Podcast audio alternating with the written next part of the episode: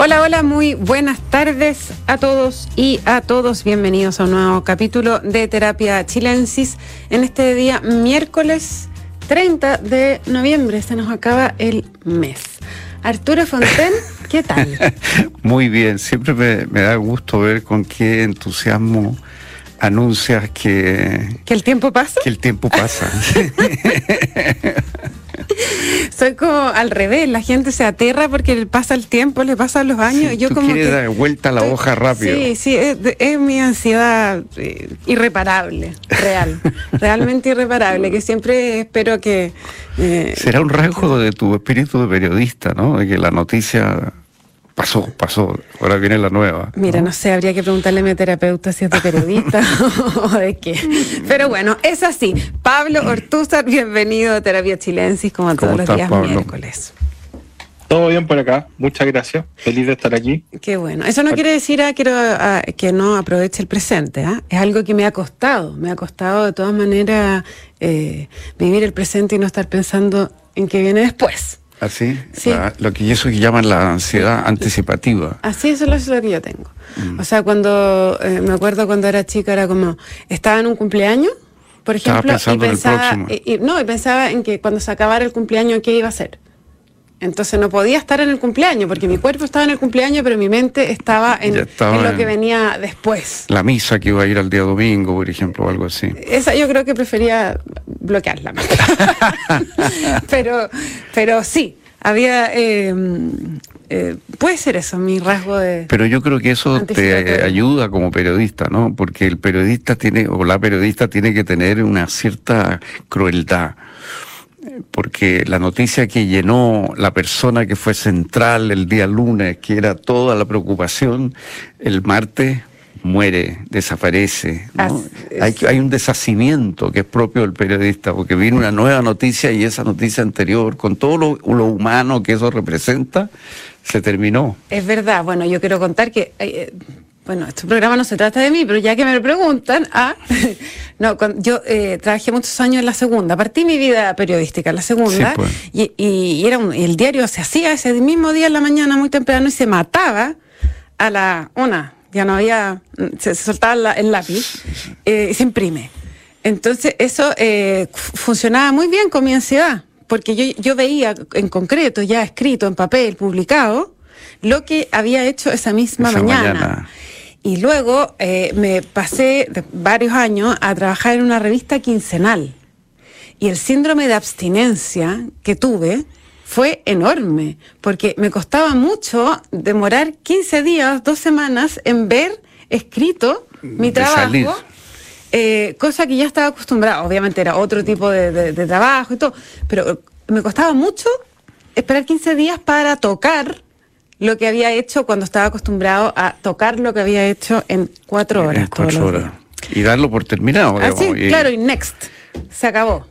Claro, y, con esa, y con esa cosa que para los periodistas tan liberadora, que siempre se dice que al día siguiente o esa misma noche ese papel de diario que tanto se trabajó envuelve un pescado. Así es. bueno, es algo que yo eh, mejorando, mejorando ahora. Por lo menos eh, trabajo en un semanario, en la tercera domingo, ya no me genera tanta ansiedad y estoy aquí todos los días para poder hablar lo que no aguante hasta el domingo. Así que ya, cambiamos de tema. Pablo Ortúzar, ¿qué nos traes desde allá? bueno, acá hace mucho frío se está oscureciendo a las 3 de la tarde. A las 3 de la tarde ya no hay Lo, que les puedo traer es, frío. Llevas muchas eh, horas oscuro, entonces. De hecho, afecta la, percepción eh, del tiempo, obviamente, porque el día se hace, ya que estábamos hablando de temporalidades, el día se hace muy corto, especialmente al principio. Es raro tener un, día que dura, no sé, eh, 8 horas eh, de luz mm. o 9 horas de luz eso hace que la sensación de que el día se pasó volando, pero en realidad son las 3, 4 de la tarde. ¿Pero a qué horas amanece eh, más Amanece cerca de las 8 y, después se va moviendo hasta las 9, o sea, después hay luz de 9 a 3 de la tarde. O sea, es nada, realmente impresionante. ¿Y el frío? ¿Y el frío cuánto es? Hoy día, aquí más o menos. No, es tanto frío, pero son 7 grados, 5 grados. Ya, pero eh, de repente baja, baja de cero. No, no es algo así tremendo, pero, pero es, bastante, eh, es suficientemente helado como... ¿para decir que hace frío? Pablo, ¿y esa sensación de que a las 3, 3 y media de la tarde se te, se te acaba la luz natural, no te produce una cierta depresión? Eso de seguir. O sea, eh, produce la depresión estacional normal, pero para eso uno toma vitamina D eh, para, prevenirla, justamente porque es lo que uno deja recibir del, sol. Eh, y eso, eso son, pero son días entretenidos para leer, qué sé yo. Pero debe costar acostumbrarse, ¿o no? Bueno, tú ya llevas harto rato en Edimburgo. Eh, sí, no, pero el efecto al principio, da mucho sueño. Sí. A mí me daría como que no sabría qué hacer con mis horas. bueno, lo que pasa es que seguís trabajando normalmente. O sea, tú sales del trabajo completamente oscuro, digamos. Ese, es lo, normal, digamos. Va a almorzar oscuro, más o menos. Claro, pero mentalmente yo para, mí se hubiera acabado el día, ya no tengo nada más que hacer a las 3 de la Eso, es lo que pasa. Te, duraría muy poco el trabajo allá. Eso. Oye, ¿y los índices allá de depresión por el por efecto de la luz son altos, me imagino, ¿no? No lo he mirado, pero el, pero el Servicio Nacional de Salud recomienda tomar a todos los, a todos los ciudadanos de, Inglaterra, de hecho vitamina D, de Inglaterra, Escocia e, e Irlanda, eh, tomar vitamina D eh, durante el invierno en particular y, en general todo el año, porque la, cantidad de luz para la radiación no tengo idea, pero, no es, suficiente. pero sí lo, recomienda. No es suficiente para activar la, vitamina D. En Suecia hay un altísimo porcentaje de suicidio y muchas veces se dice que tiene que ver con con la oscuridad justamente. Sí, pues sin duda, bueno, en el sur también, en el sur de Chile, en Punta Arenas. ¿Ah? Bueno, dejamos nuestro espacio terapia para pasar a nuestro espacio chilensis. Ahora, quería que comentáramos un poco y saber ustedes cómo, cómo vieron lo que ocurrió esta mañana cuando el presidente Boric inauguró la estatua en homenaje a Patricio Elwin Azócar en la Plaza de la Ciudadanía en el frontis de la moneda. Él hizo una reflexión muy profunda em, respecto de eh, la visión que ha tenido tanto él y su, su grupo político a la, a la transición a lo que fueron los 30 años y bueno, en la época de Erwin, ¿para qué decir? Eh, él, hace un llamado a salir de las propias trincheras y, hace una autocrítica por los reparos que han mostrado a lo largo de la historia política, yo diría hasta, hasta el plebiscito, eh, del 4 de septiembre, no el plebiscito anterior, naturalmente, eh, su, el Frente Amplio, la Dignidad, respecto a esta época de la historia política de Chile. Así fue. Fue un hecho importante. Interesante, eh, importante porque de hecho es un, o sea, el presidente Boric quiere hacerle un gran homenaje, ¿cierto?, a Salvador Allende, utilizar los 50 años como una especie de plataforma. Él, se identifica bastante o pretende identificarse bastante con la figura de Allende. Eh, y de hecho, desde el inicio, hablando de gente ansiosa, el presidente Boric ha tenido una obsesión con cuál es su lugar en la historia y constantemente repite esta idea. Hoy día volvió a ella, dijo que si Vallejo, eh, él mismo y no sé quién más, Cariola, Giorgio eh, Jackson. Podían ser, Jackson podían ser comparados como con los grandes personajes de la DC en, un futuro futuro. Eh, eso significaba que habían hecho muy bien el trabajo. son frases muy curiosas, digamos. y, y en este caso es interesante porque la figura de Elwin es muy controversial. Elwin apoya el golpe de Estado, apoya el golpe de Estado por bastante tiempo. Sus declaraciones respecto al golpe son también eh, muy importantes. Eh, y, claro, entonces esto, en el fondo, uno, uno de repente piensa qué tan en serio o, con qué tanta profundidad se está tomando el presidente Boric este tipo de movimientos, porque hace guiños por un lado, guiños para el otro, o sea, lo, lo, vamos a ver reivindicando radicalmente lo que fue la experiencia de la Unidad Popular, ahora le hace un homenaje, al parecer, sin reservas, digamos, a Elwin, a quien había criticado muy duramente en el pasado. Eh, entonces, yo creo que aquí, o sea, hay la, la, publicidad aguanta, digamos, hay una línea de crédito en términos de credibilidad, pero si uno, si uno se pone pesado en términos de contenidos con, lo que, con, los malabares que viene haciendo el presidente Boric, es muy extraño lo que está haciendo eh, eh, y, empieza a mostrar incongruencia que yo, estoy, o sea, yo estoy muy de acuerdo con la postura, con, el, con la pretensión de moderación que tiene, con la idea además de, reconciliar, si se quiere, a la izquierda con su propia historia y entre ellas, pero, pero no sé hasta cuánto puede aguantar, digamos, eh, este pegoteo que de repente hace. El pegoteo que, claro, yo me, pensaba al, leerlas, porque no, no, lo escuché en directo, pero sí al leer las palabras del presidente Boric cuando, eh, bueno, cuenta todo de que cuando él era chico, su papá, que es demócrata cristiano, siempre lo fue, le hablaba mucho de Elwin y de las cosas buenas que había hecho Elwin por el país, etcétera. Eh, y él más bien era reticente y dice, bueno, ahora... Eh, esas palabras que a través de mi padre me las imagino en nombre de don Patricia retumben fuerte y desde esta tribuna quisiera aportar una breve reflexión al debate sobre lo posible en política, eh, que obviamente es algo muy característico del gobierno de Elwin, pero, pero como dice Pablo Ortúzar, ¿cómo, cómo compatibilizar esta disposición a la moderación y a, hacer lo posible en política, eh, a, a, ser este presidente que dice él que siempre dispuesto al diálogo, a la escucha y a la posibilidad de cambio, cuando personas que él mismo nombra como parte de su su, eh, su tándem político, como mm. Giorgio Jackson, hace poco hablaba de eh, que no tenían los mismos estándares éticos, morales, que eh, justamente las personas que participaron en el gobierno de Elwin y sus, los, los que vinieron. Entonces, em, yo creo que el desafío de, es, es más bien táctico del de, presidente Boric, porque yo sí creo que él piensa lo que dice en su discurso. Ahora, ¿cómo logra este pegoteo que, que, que plantea Pablo? Es la gran pregunta. Sí, a mí me da la impresión de que con la, eh, la figura de, Gabriel Boric, desde muy temprano siempre ha habido la duda de hasta qué punto él logra que sus posiciones personales sean seguidas por su gente. Porque él ha tenido varias rupturas hacia atrás, ¿no? Eh, con el partido o el grupo del cual formaba parte. Eh, en varias oportunidades él ha quedado solo, digamos, despegado de su base, ¿no? Y ese es el, riesgo que se está jugando ahora con estos movimientos. Ahora, todos sabemos que el papá era demócrata cristiano, que su tío fue intendente de Elwin, mm. él tiene una relación con esa tradición también. También es verdad, como decía Pablo, que él se siente un heredero de, Allende, y eso lo vamos a ver fuerte el próximo año. Eh, pero en este acto yo creo que ocurrió algo importante y es que eh, hay una valorización de, de, los últimos 30 años que eh, va completamente en contra de lo que era el ambiente de la revuelta del 2019 y completamente en contra de lo que ha sido de alguna manera la razón de ser del Frente Amplio. Si el Frente Amplio surgió para ofrecerle a Chile una alternativa radicalmente distinta en materia política y económica de lo que habíamos visto los últimos 30 años, no, no se planteó como una reforma, no fue como lo que hizo Bachelet II, que fue una reforma dentro de la tradición de la concertación y así se concibió.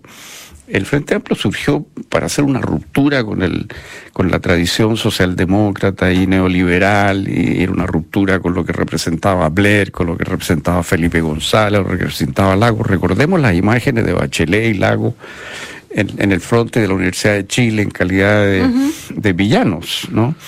Entonces, eh, esto de ayer, eh, esto, esto revela algo, digamos, este, este giro hacia... De, esta mañana. De esta mañana, perdón, revela algo eh, de un giro que significa revalorizar los 30 años, por lo menos en parte, introducirse, como, conectarse con esa tradición, interpretar, claro, a la parte de la coalición socialismo democrático que ve con buenos ojos estos años. Yo creo que es un, es un hito importante. Ahora, claro, la gran pregunta es si lo van a seguir su gente, sus huestes, eh, si eso los va a interpretar. Eh, y, qué va a pasar con, con, el futuro, digamos, si él va a poder liderar en esta posición o es una postura personal de, en donde él se coloca como una especie de comentarista de la historia y no como un líder. Porque ese es su riesgo, me parece a mí. Eh, eh, eh. Ahora, ¿puede él, como le pregunto también a Pablo y a ti, ¿no se puede servir a estos dos señores? O sea, reconocer a Salvador Allende y reconocer a Elwin como lo hizo hoy día. ¿Es incompatible para ustedes?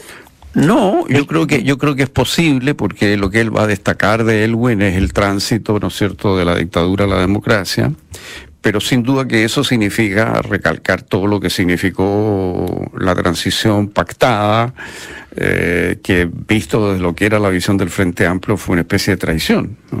Y como decía Pablo hace un momento, Elwin eh, no solo estuvo con el golpe y defendió el golpe, sino que fue uno de los grandes responsables del movimiento que desestabilizó a Salvador Allende. O sea, él era el presidente de la asociación, de la federación que se llamaba CODE.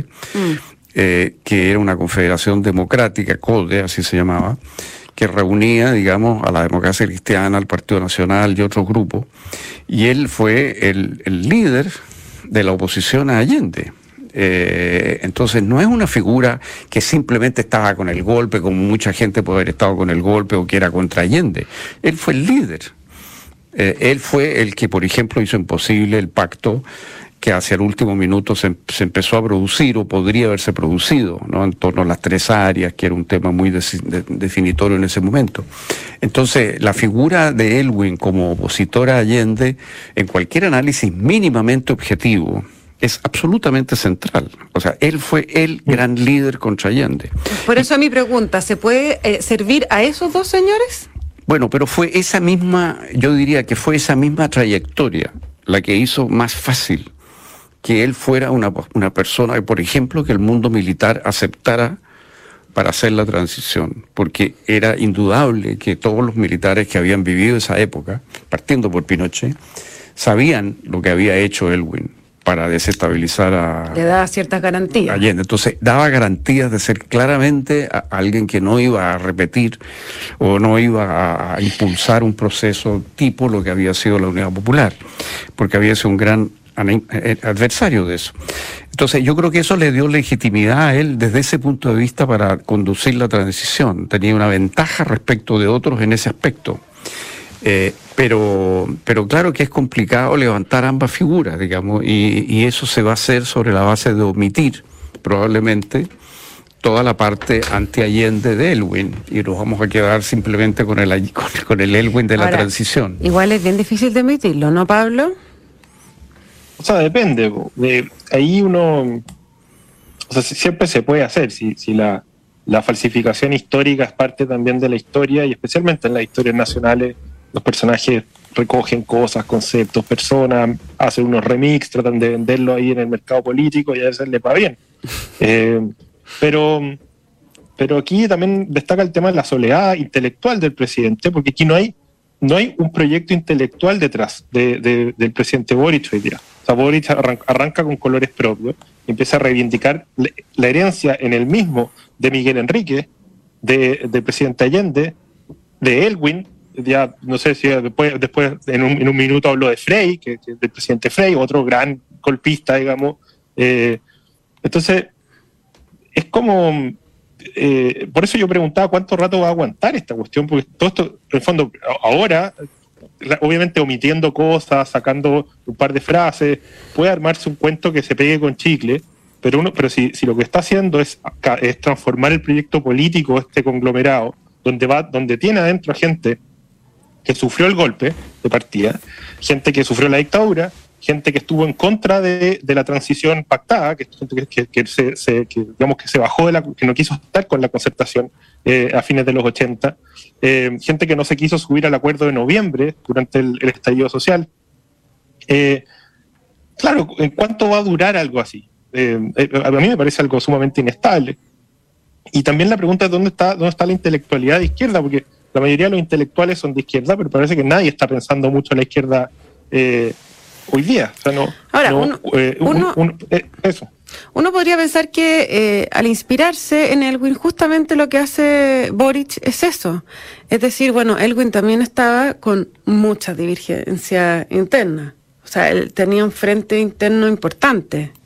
Y aún así fue capaz de ir más allá y lograr una transición pactada. Entonces, a lo mejor lo que él busca justamente es eso es eh, querer liderar y traspasar las fronteras propias de su gente para poder eh, lograr un, eh, un, nuevo clima social, un nuevo pacto social.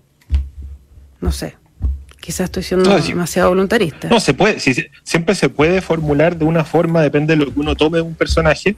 Uno puede decir, claro, él, está rescatando por ejemplo, él podría decir que, no sé, que le encanta Ibáñez del Campo. Y me dice, oye, pues Ibáñez del Campo, sí, pero el orden, las policías, había una idea de, orden público. Rescato el orden público de Carlos Ibáñez del Campo. Bueno, sí, obviamente eso puede funcionar, pero es bastante dudoso.